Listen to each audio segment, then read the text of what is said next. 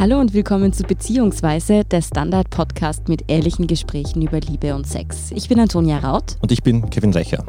Unangenehm, peinlich, zum Fremdschämen, heteronormativ, quasi nicht vorhanden. Das sind so Begriffe, mit denen die meisten Menschen unserer Generation oder von älteren Generationen den Aufklärungsunterricht beschreiben würden oder generell ihre Sexualaufklärung, wie sie jung waren.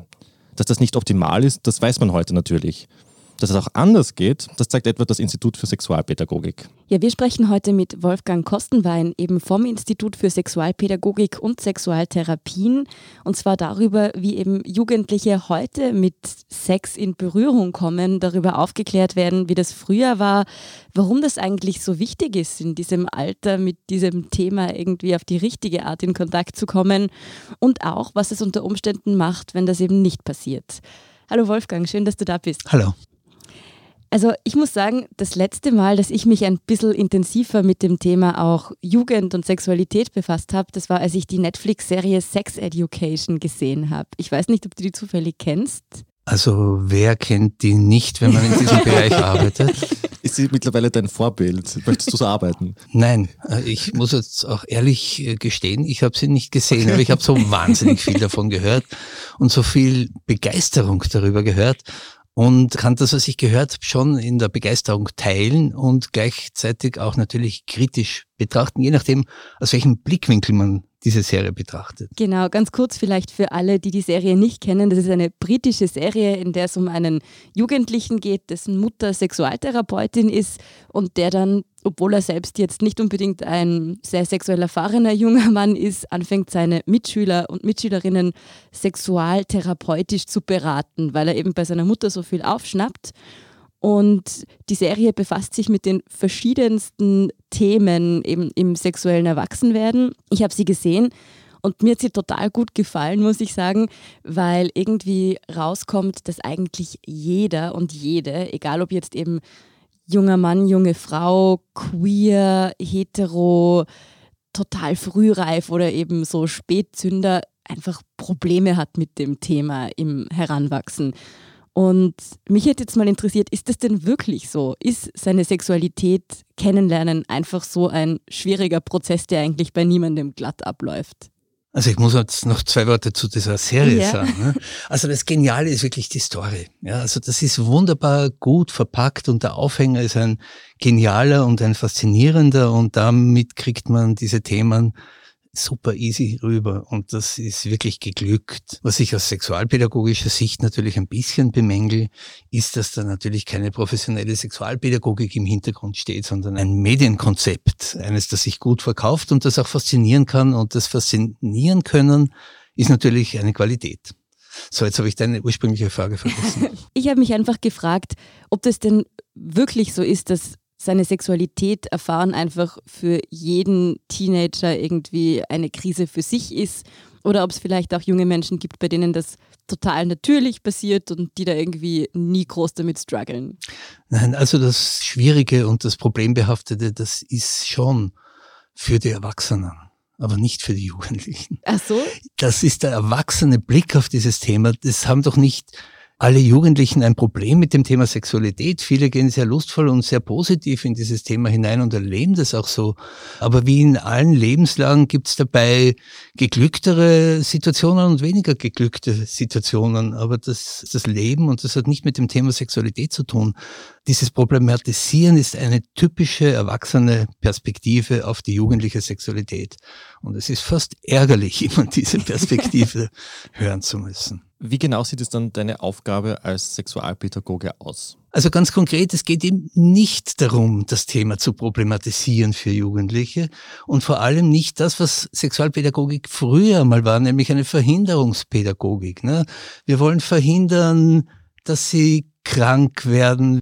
Bitte, das mit dem Krankwerden, das geht so weit, dass ich in einem Workshop einmal einen jungen Mann bei mir hatte, der in der Pause mich angesprochen hat und gefragt hat, ich habe jetzt eine Freundin und wir haben schon eineinhalb Jahre Sex miteinander und wir haben noch immer keine Krankheiten. Mhm. Und dann denke ich mir, was erzählen wir Jugendliche, dass die meinen, Sex macht krank? Mhm. Ja? Es ist Vermeiden von Krankheiten, dann Vermeiden von Schwangerschaft, als ob das auch eine Krankheit wäre. Vermeiden, dass sie zu früh Sex haben. Ich habe noch nie verstanden, was zu früh sein soll. Ja? Es ist Vermeidungspädagogik und das, was Jugendliche tatsächlich interessiert, nämlich das Thema Lust, das Thema auch gut in Beziehung treten zu können, auch in der partnerschaftlichen Sexualität irgendwie gut sein zu können und auch gut in Kontakt treten zu können und lustvoll in Kontakt treten zu können.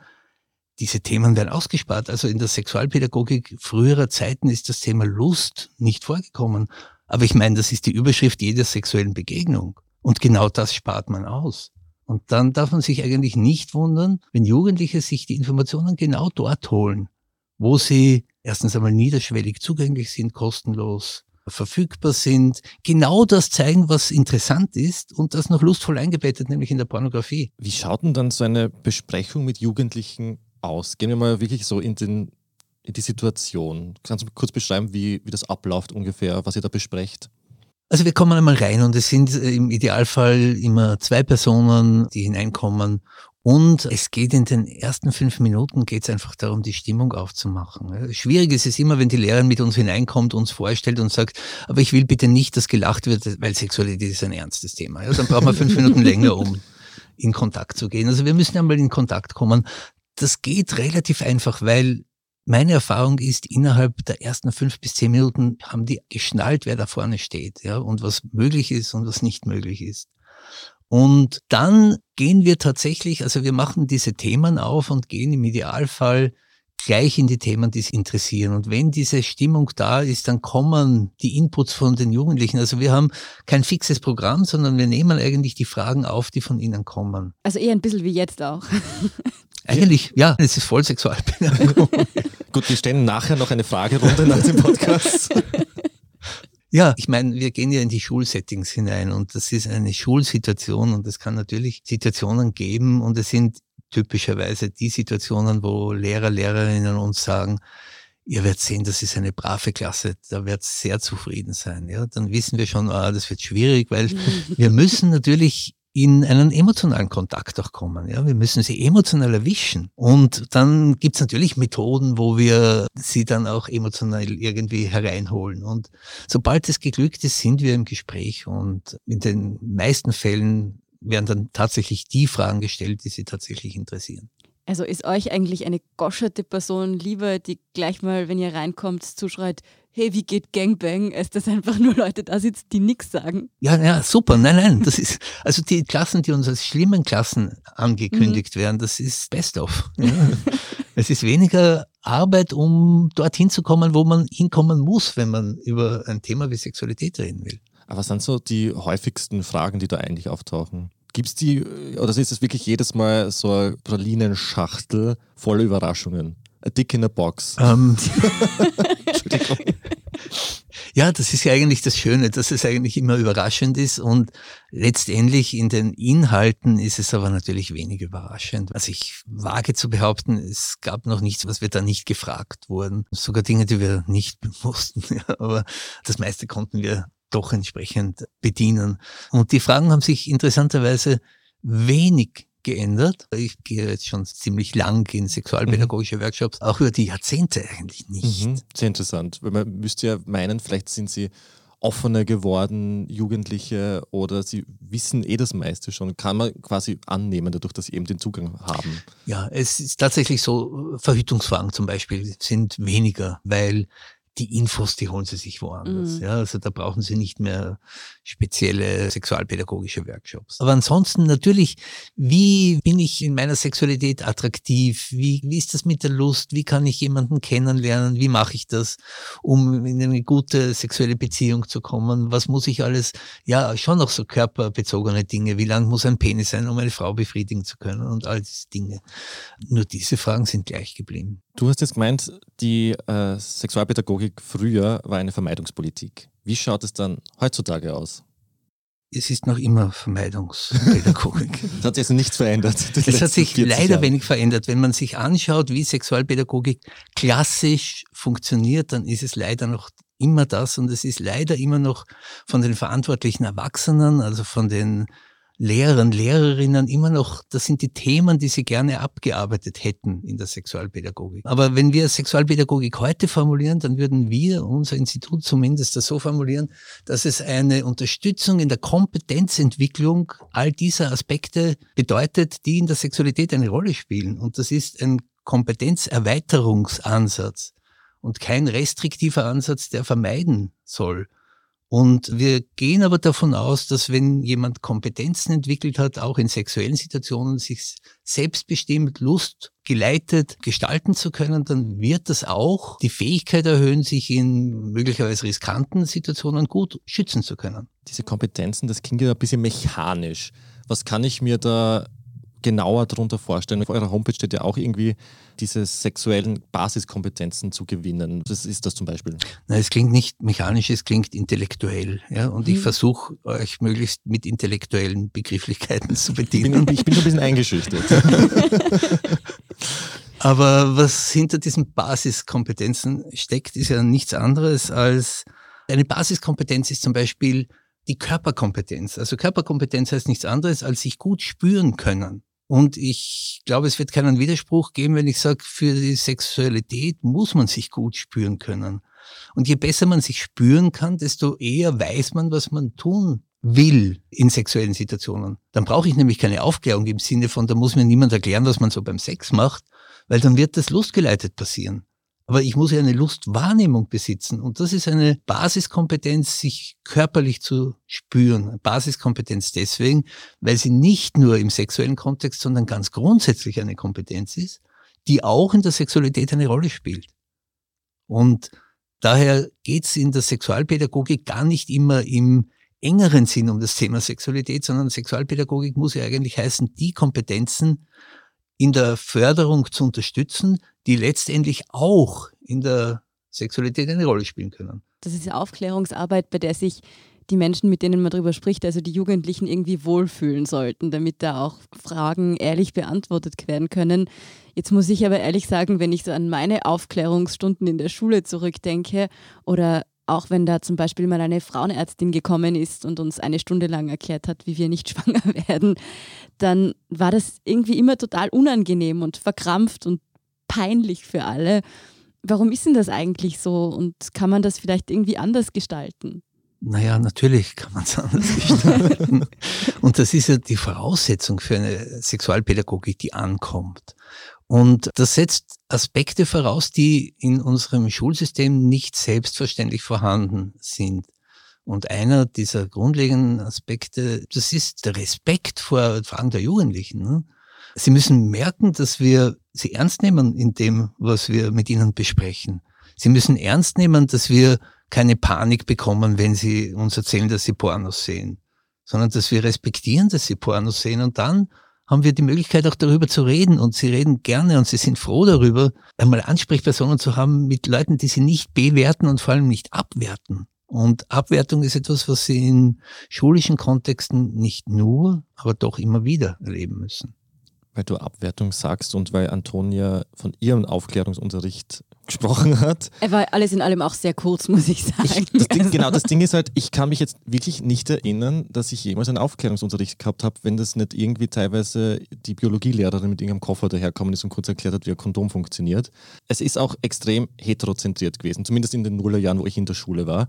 Das heißt, ich habe nicht gelernt, wie schwuler oder lesbischer Sex funktioniert und was da zu beachten ist. Das heißt, alle meine Infos habe ich aus Pornos bekommen, weil ich habe natürlich auch keine schwulen Freunde gehabt, mit denen ich das diskutieren habe können. Das heißt, im Endeffekt war es bei mir Learning by Doing. Hat sich da was in den letzten Jahren getan bei dem Aufklärungsunterricht für andere sexuelle Orientierungen? Naja, von der Sprachwahl ist es natürlich nicht mehr heteronormativ, ganz klar. Ja. Von der Sprachwahl müssen wir darauf achten, dass einfach alle Menschen mit gemeint sind und diese Worte und diese Begrifflichkeiten müssen wir wählen, logischerweise. Ja. Das gebietet in erster Linie der Respekt. Ich glaube nicht, dass man einer beispielsweise schwulen Person erklären muss, wie sie schwul zu sein hat. Also auch die brauchen keine Informationen darüber, was sie tun, weil das, was sie tun, machen sie auch im Idealfall aus ihren sexuellen Sehnsüchten heraus, aus ihrer sexuellen Lust. Und dafür brauchen Menschen nie eine Erklärung, außer Sie haben überhaupt keinen Zugang zu dem, was sie selber spüren. Aber dann hat die Sexualpädagogik in den Jahren davor eigentlich schon fehlgeschlagen. Also Sexualpädagogik beginnt ja nicht erst im Workshop mit 14, 15-Jährigen, sondern sollte idealerweise bei Null beginnen. Ja, und Sexualpädagogik im Idealfall ist ein Begleitungsprozess in diesen Kompetenzaneignungsfeldern. Ja. Das größte Tabu in unserer Gesellschaft ist, dass Kinder sexuelle Wesen sind. Ja, dass Kinder eine Lustwahrnehmung haben. Ich meine, natürlich, die Nervenbahnen sind angelegt. Warum sollen die da nicht spüren, wenn sie alles andere spüren? Warum soll sich das erst einschalten kurz vor dem Workshop mit 14 oder noch besser beim Überschreiten der Schwelle ins Standesamt oder so? Also das ist natürlich immer da. Warum ist das überhaupt so ein Tabuthema? Das ist ein Tabuthema für Erwachsene und es ist deswegen ein Tabuthema, weil kindliche Sexualität aus erwachsener Sicht natürlich immer diese Einbettung in der erwachsenen Sexualität findet und das ist dann bedrohlich für Erwachsene. Ja? Also wenn im Kindergarten zwei, drei, vier Kinder am WC dort verschwinden, was dort passiert, ist manchmal schlimmer als jeder Pornofilm. Ja? Also das will man sich gar nicht vorstellen müssen. ja. Jedes, jede Öffnung, die, wo man was hineinstecken kann, ist interessant. Überall, wo was herauskommen kann, ist interessant. Also das ist schon nicht ohne, aber es ist kindliche Sexualität. Und wenn das jetzt in einem ausgewogenen Situation passiert, dann ist das auch nichts Dramatisches. Ja, das sind ja auch nicht zwingend Übergriffssituationen, sondern sind einfach kindliche sexuelle Erfahrungen, wie sie für Kinder nahezu alltäglich sind. Also nicht, dass jetzt am WC verschwinden, aber sexuelle Empfindungen sind alltäglich und überhaupt nichts Besonderes für Kinder. Nur Erwachsene sind irritiert davon, weil sie das über die erwachsene Brille betrachten. Aber wie können dann Erwachsene dann damit besser umgehen? Was können sie da machen, um ihr Kind zum Beispiel zu unterstützen und offener damit umzugehen? Also im Grunde genommen lernen Kinder ja Sexualität über die Erfahrungen und im Prinzip bräuchte man gar nichts machen, man müsste nur Erfahrungen sammeln lassen. Was man schon machen muss, ist manchmal dann eingreifen, wenn man das Gefühl hat, dass diese Erfahrungen nicht passen. Also wenn zum Beispiel der Altersunterschied zwischen zwei Kindern ein größerer ist, dann ist das sicher nicht passend. Wenn ein dreijähriges Kind oder ein vierjähriges Kind in der U-Bahn in die Hose greift, dann ist das grundsätzlich ein Lerninput, der positiv ist, aber in der U-Bahn nicht passend. Die Frage ist dann immer nur, wie man umgeht damit. Es wird so häufig dann negativ konnotiert. Es wird so häufig dann gesagt, gib die Hand da draus oder, geh Hände waschen, statt dass man sie vorher Hände waschen schickt, das wäre noch sinnvoll. Ne? Aber es wird immer dem Kind direkt oder indirekt vermittelt, das ist dort ein schmutziger Bereich und das ist schade, ne? weil eigentlich braucht es für die Kompetenzentwicklung einen positiven Körperzugang, auch genital.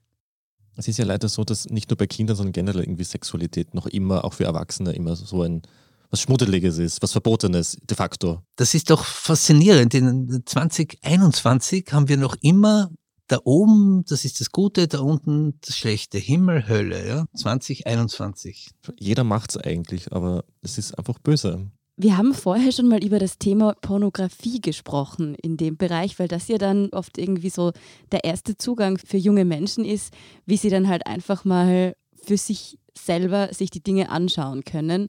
Und ich habe mich gefragt, früher war das ja irgendwie deutlich schwieriger, überhaupt an Pornografie zu kommen. Also sei es jetzt der Quellekatalog mit interessanten Seiten oder irgendwelche Videokassetten. Und seit halt Menschen Smartphones schon mit, weiß nicht, sieben, acht Jahren unter Umständen haben, haben die ja mit drei Klicks Zugang zur gesamten Welt der Pornografie. Was macht denn das eigentlich mit dem sexuellen Erwachsenwerden, sage ich jetzt mal? Also ich denke, dann man muss vorsichtig sein, weil wenn man sagt, sie kriegen und es ist ja tatsächlich immer früher, dass sie die ersten Pornos sehen, manchmal schon Ende Volksschule. Teilweise so sieht man sie schon in der U-Bahn mit neun quasi, also wenn ich es einschätzen würde, neun ja. mit dem Handy sitzen und Pornos schauen. Und die Angst der Erwachsenen ist immer, das trifft auf null Erfahrungen und dann sehen sie plötzlich Pornos. Und man übersieht, das was ich jetzt vorher schon erwähnt habe, dass zehnjährige Kinder, die das erste Mal mit Sexualität konfrontiert sind, haben bitte zehn Jahre Erfahrungen zum Thema Sexualität.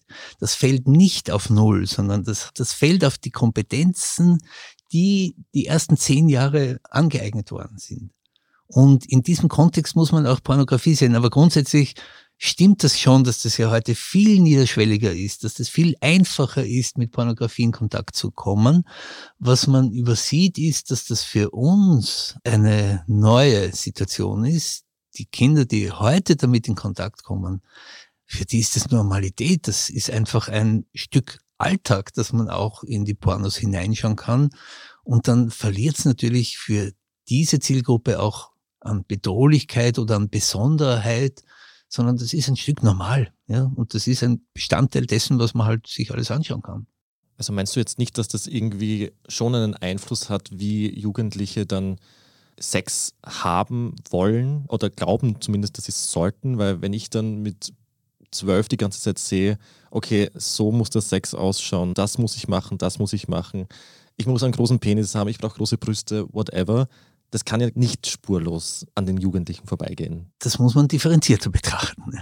Gerne. Also, es gibt tatsächlich, und ich schließe wieder dort an, wo ich vorher mhm. ähm, aufgehört habe, wenn eine Person wenig Gelegenheit hatte, sich gut wahrzunehmen, auch sexuell wahrzunehmen, einen guten Lustzugang zu bekommen, dann wird diese Person in ihrem sexuellen Handeln, also wenn sie in konkrete Situationen kommt, natürlich orientierungslos sein. Und dann kriegen diese Bilder eine Macht. Wenn eine Person aber ein gutes Lustempfinden hat, einen guten Lustzugang hat, sich gut spürt, dann wird das, was sie tut, sehnsuchtsgeleitet oder lustgeleitet passieren und die Pornos wird sich diese Person auch anschauen, aber das geht links an der vorbei.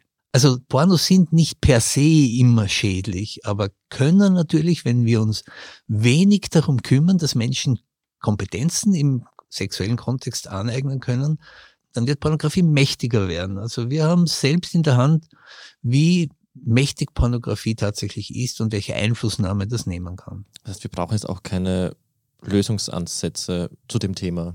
Na doch, da wir uns nicht ausreichend darum kümmern. Das ist der Knackpunkt.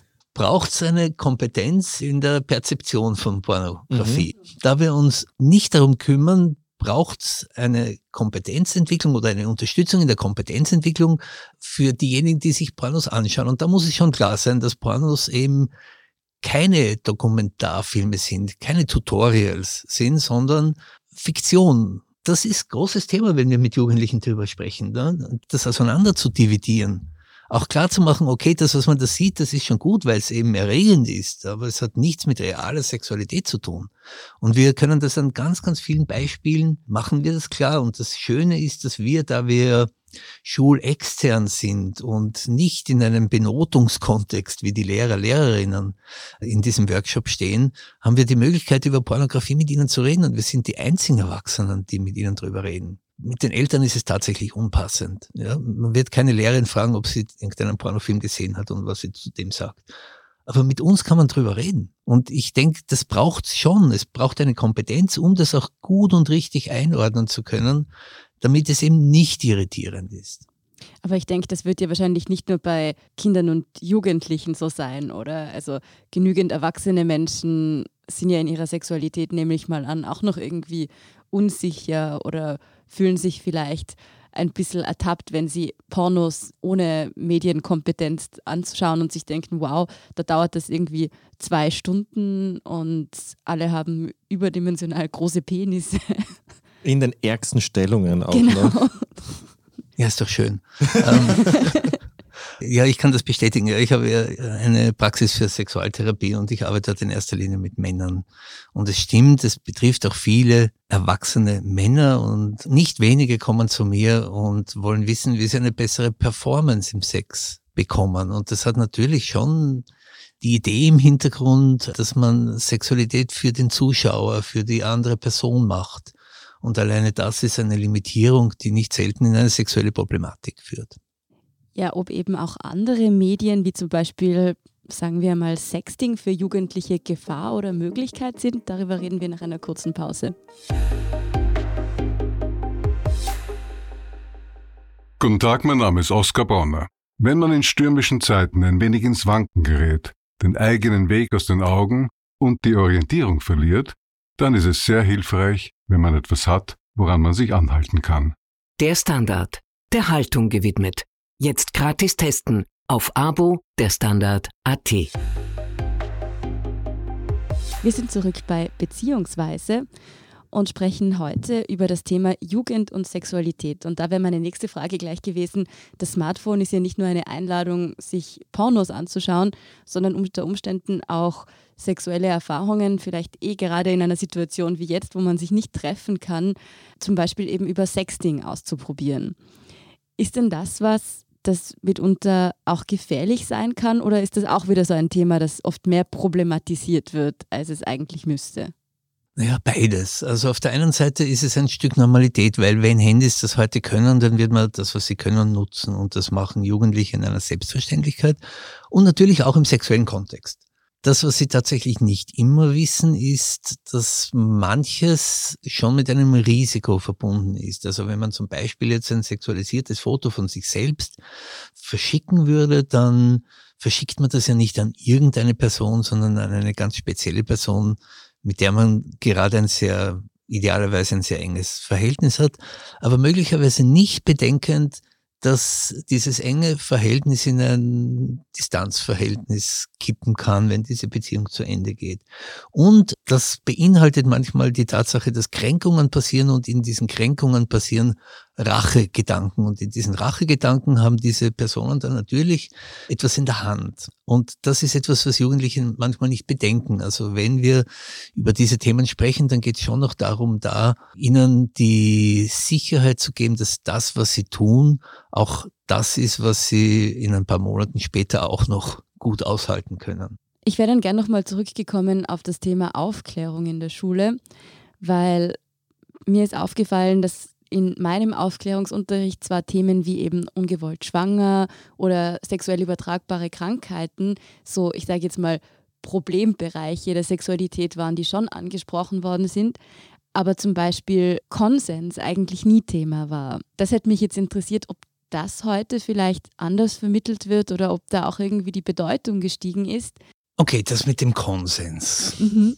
Ich weiß schon, das ist ein sehr, sehr aktueller Begriff und einer, der sehr bedeutungsstark inzwischen ist, aber wenn ich es ein bisschen provokant formuliere, dann würde ich sagen, Konsens ist ein Luxusprodukt. Konsens setzt voraus, dass ich ganz, ganz gut bei mir bin, mich gut spüre und in jeder, auch in komplexen, auch emotionalen, manchmal widersprechenden Situationen, aufgrund des sich gut spürens die passende und richtige Entscheidung treffen kann. Mhm. Wir könnten jetzt stundenlang über den freien Willen philosophieren, das ist ein hochphilosophisches Thema. Wir sind kein Philosophie-Podcast, Gott sei Dank. Dann, lass, dann lassen wir es am besten.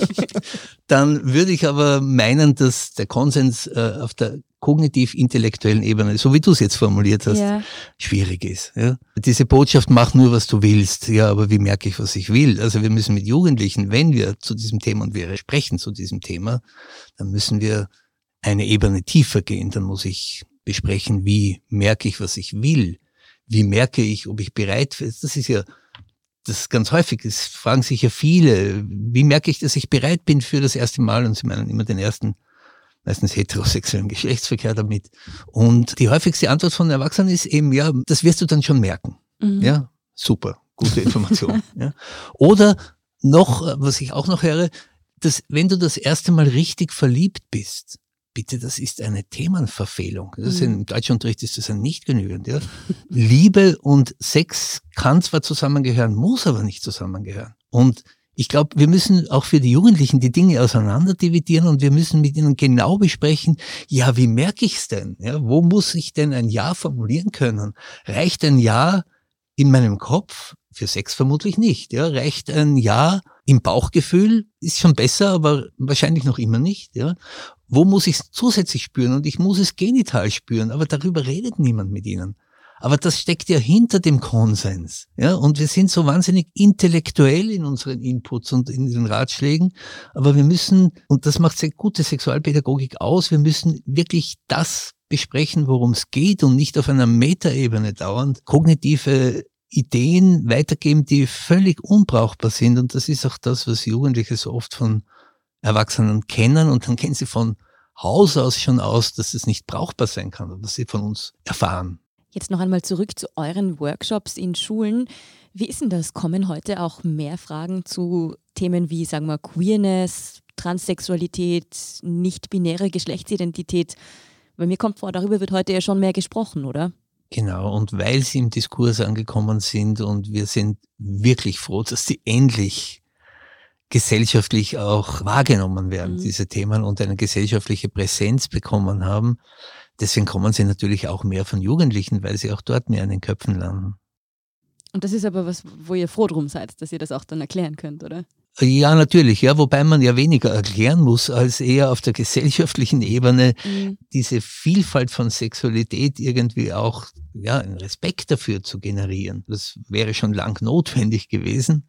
Aber wir machen keine Wertevermittlung. Also wir erklären ja nicht, was gut und was böse ist, sondern wir sprechen genau in diesem Respekt und wir haben diese respektvolle Haltung natürlich immer mit drinnen, auch in unserer Sprache logischerweise. Was du vorher nämlich erwähnt hast und was mich schon interessiert, ist nämlich der Punkt das erste Mal. Das ist ja für Jugendliche immer the big thing, wird auch, wenn du erwachsen bist, bist du gefragt, wann war dein erstes Mal? Und für manche ist das sehr früh, was teilweise gesellschaftlich, vor allem unter Männern kommt man vor, wichtig ist, dass es so früh möglich ist, weil dann bist du der gute Stecher. Und umso später du dein erstes Mal hast, ist es schlecht. So quasi wird es vermittelt. Das wird auch durch Serien vermittelt, dass alle, die spät Sex haben, irgendwie, die haben einen Knacks, etc. etc. Hat es dieses erste Mal heute auch noch diesen Stellenwert? Ich halte das für unglaublich interessant, dass wir ständig Heteronormativität ablehnen und im Kontext des ersten Mals genau dieses Thema wieder bedienen. Mm. Und das passiert uns ständig über die Hintertüre. Wir tun so, als wären wir so offen und dann geht es um das erste penetrative heterosexuelle Ereignis, als ob sonst in der Sexualität nichts gäbe. Stimmt es gibt eigentlich. hunderte sexuelle Situationen, die genauso interessant, spannend sein können, intensiv erlebt werden können und die sind alle im Nichts und dann gibt's diese eine Situation und das ist immer heterosexuell und es ist immer nur mit dem Eindringen verbunden und das soll sowas Besonderes sein. Also wir generieren auch die Besonderheit. Also wir kümmern uns darum, dass das so ein besonderer Moment ist, weil wir alles andere letztendlich aus unseren Denkmustern noch nicht wirklich, also wirklich noch nicht integriert haben, sondern da sind wir extrem reduziert und das wird die Aufgabe der nächsten Jahre und vielleicht sogar Jahrzehnte sein, dass wir wirklich eine Akzeptanz für diese Vielfalt haben und nicht nur darüber reden, weil wir reden gerne darüber, aber in unseren Haltungen ist es noch nicht angekommen. Also sind wir eigentlich nicht offener geworden, sondern glauben uns nur offener. Nein, nein, wir sind weit davon entfernt. Auch jetzt eine taxative Aufzählung, was es alles gibt, ist ja eigentlich eine Erweiterung der Heteronormativität um ein paar weitere Schubladen, die wir dann noch einmal eröffnen, um Menschen neu hineinordnen zu können. Aber es ist noch immer nicht der Respekt vor dem, was Menschen sich im sexuellen Kontext zugänglich bekommen können. Und ich glaube, dort müssen wir hin und dann brauchen wir nicht die Neologismen, diese Wortneuschöpfungen, die wir jetzt im Zuordnungskontext ständig kreieren müssen, sondern wir haben einfach Respekt davon, dass es Menschen gibt, die einen Körper haben und mit ihrem Körper in unterschiedlicher Weise sexuelle Erlebnisse zugänglich bekommen können. Dort müssten wir mal hin. Aber da sind wir tatsächlich noch weit entfernt. Zu den Fehlentwicklungen, gibt es überhaupt was Falsches? Kann man Sexualität falsch lernen? Sexualität lernt man ja nicht auf der kognitiven Ebene. Das ist ja wieder so ein Missverständnis, dass man Sexualität erklären muss, dass wir die Kinder schon aufklären müssen. Und wir müssen uns ja nur die Aufklärungsbücher für Kinder anschauen. Ich meine, auch da wieder, nur im heterosexuellen Kontext nur im ehelichen Kontext und nur im Fortpflanzungskontext. Mhm. Mama und Papa haben sich lieb. Und ich finde das wahnsinnig schön, wenn sie sich lieb haben, aber es ist wieder eine Themenverfehlung. Mhm. Also es geht beim Sex nicht ums Liebhaben, sondern es geht um eine sexuelle Begegnung. Das wird schon einmal nicht thematisiert. Aber abgesehen davon, für die sexuelle Entwicklung eines Kindes und für die Kompetenzansammlung ist das Wissen darüber, wie Erwachsene Sexualität haben, wirklich nicht an erster Stelle. Erwachsene machen viele komische Sachen, das ist das dabei, aber das ist nicht wichtig. Bis hin zu Aufklärungsbüchern, die bitte Sexualität auf der mikrobiologischen Ebene erklären. Eine Eizelle personifiziert, eine grinsende Eizelle, wo dann die Samenzellen um die Wette laufen und die schnellste gewinnt.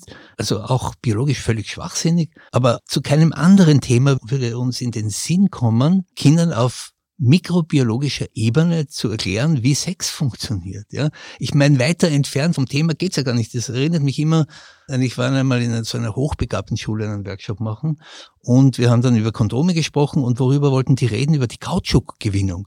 Also möglichst weit weg von dem Thema, um das es geht. Das heißt, das nächste Mal, wenn ich Sex habe, denke ich wahrscheinlich dann auch über die Kautschukgewinnung nach. Das ist sicher wahnsinnig erregend. Aber ich weiß schon, was der Kevin gemeint hat. Du bist ja auch Sexualtherapeut und man weiß ja, dass es doch auch extrem viele Menschen gibt, die dann doch im Laufe ihres Lebens mal mit Sexualität Probleme haben. Hat das denn unter Umständen auch Wurzeln in der Jugend? Natürlich, ja, natürlich. Kindheit? Ja, ja, und ganz was klar. sind das dann für Wurzeln? Wo ist da irgendwie was schiefgelaufen in den meisten Fällen? Na gut, jetzt muss ich tatsächlich ein bisschen sexologisch werden, wenn ich, wenn ich darf. Es ist, es ist erlaubt. Es ist erlaubt. Okay, also man könnte behaupten, die wesentlichsten Kompetenzen werden in den ersten zehn Lebensjahren angeeignet und die sind maßgeblich dafür verantwortlich, wie eine erwachsene Person dann Sexualität lebt. Und ich nehme jetzt ein Beispiel. Also das Erste, was ein Kind auf der Körperebene lernt, das ist kein kognitives Lernen, sondern das ist Körperlernen. Und zwar Babys, die mit noch nicht einmal gezielt greifen können, spielen mit der Muskulatur, mit Anspannen und Entspannen. Und wenn dieses Anspannen, besonders im Beckenbodenbereich, ein gutes Gefühl, und zwar ein Lustgefühl erzeugt, dann werden Kinder dieses Lustgefühl und diese Bewegung immer wiederholen, weil das ja dieses Lustgefühl erzeugt und über dieses ständige Wiederholen erfolgt ein Lernen. So lernt eine Person Sexualität. Und so spielen sich unterschiedliche Möglichkeiten, diese Lustkurve zu beeinflussen, in den Körper hinein. Und wie sich das in den Körper hineinspielt, ist natürlich abhängig davon, was dieses Kind an Erfahrungsinputs bekommt. Also das erste ist das Spiel mit dem Anspannen, das zweite ist rhythmisches Gestalten, Stimulieren des genitalen Bereichs, Bewegung des ganzen Körpers, Beckenbewegung beim Schaukeln, beim Springen. All das sind letztendlich auch sexuelle Kompetenzen. Und je nach den Rahmenbedingungen, die ein Mensch vorfindet, sind dann diese Tools, die in der Kindheit erfahren werden, die Tools, die in der Erwachsenen-Sexualität eingesetzt werden. Also Beispiel, fast das häufigste Problem von erwachsenen Männern im sexuellen Kontext ist dieses zu schnell kommen, Ejaculatio precox. Und dahinter steckt tatsächlich immer nicht das, was manche meinen, dass sie zu sehr in der Lust sind, die sich dann beginnen, beim Sex irgendwie abzulenken, an traurige Sachen denken, Kopfrechnungen, äh, weiß nicht was alles. Kautschukgewinnung. Funktioniert natürlich alles nicht, funktionieren leider auch nicht die Medikamente, die die Urologen geben dann manchmal so lokale Anästhetika her, so Betäubungsmittel und wenn die, die dann verwenden, kommen sie genauso schnell wie vorher und die spüren halt nichts mehr. Also völlig idiotisch. Aber tatsächlich, was dahinter steckt sexologisch, und das ist es leider noch Geheimwissen, ist tatsächlich dieses Anspannen und schnelle Rhythmen und das beschleunigt unglaublich. Also wenn man lernen würde, das ist dann Sexualtherapie, ja, dass man spürt, wann der Körper, besonders das Becken, Gesäßmuskulatur, manchmal auch die Beine in die Anspannung gehen, dann kann man Einfluss darauf nehmen und über das Einfluss darauf nehmen, in dem Fall die Anspannung reduzieren, tiefe Atmung würde das auch noch unterstützen, kann man tatsächlich diese Erregungskurve steuern lernen. Und je mehr wir steuern können, desto mehr werden wir über den Körper mehr Einfluss nehmen können auf unsere Lustwahrnehmung. Und das macht dann Sexualität entweder besser oder schlechter. Also ganz, ganz viel, was in der Kindheit passiert, ist die Basis dafür, wie wir dann sexuell Lust wahrnehmen können und mit anderen Menschen teilen können. Ich habe es auf eurer Website schon gelesen, dass im Kontext, das war irgendwie interessant zu lesen, eben die Sexualpädagogik und ich glaube, es war das Wort Gewaltprävention oder irgendwas zum Thema Gewalt. Da habe ich mich gefragt, wie hängt das zusammen? Weil es wirkt, so, wenn, wenn man es liest, quasi so, ich nehme jetzt zwei komplett verschiedene Äpfel und Birnen zusammen, aber so wird es natürlich nicht sein. Nein, ein Thema in diesem ganzen Themenkomplexen ist natürlich die sexuelle Gewalt. Mhm. Ja? Also wo tatsächlich eben nicht konsensual oder manchmal geht es gar nicht um den Konsens, sondern eine Situation hergestellt wird, die für die betreffende Person nicht passend ist und manchmal sehr verstörend sein kann bis zu Traumatisierung. Ja, also das ist so das Spektrum.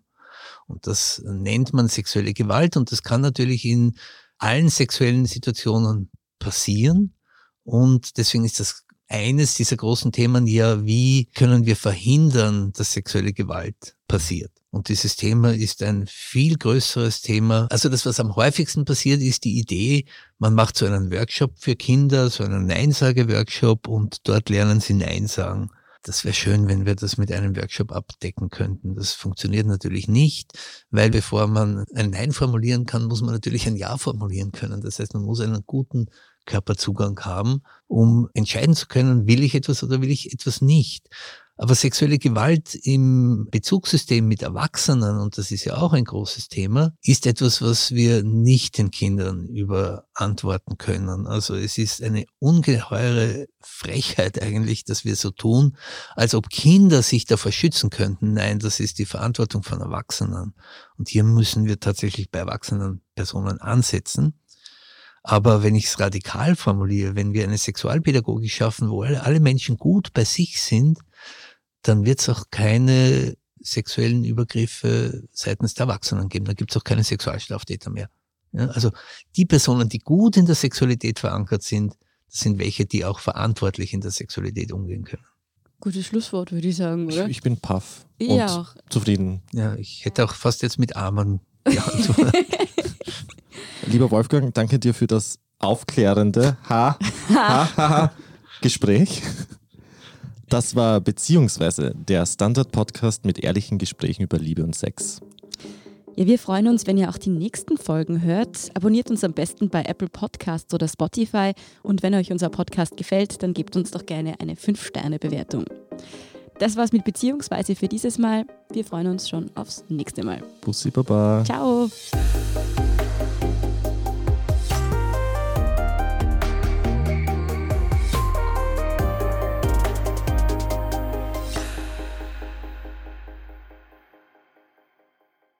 Guten Tag, mein Name ist Oskar Bonner. Wenn man in stürmischen Zeiten ein wenig ins Wanken gerät, den eigenen Weg aus den Augen und die Orientierung verliert, dann ist es sehr hilfreich, wenn man etwas hat, woran man sich anhalten kann.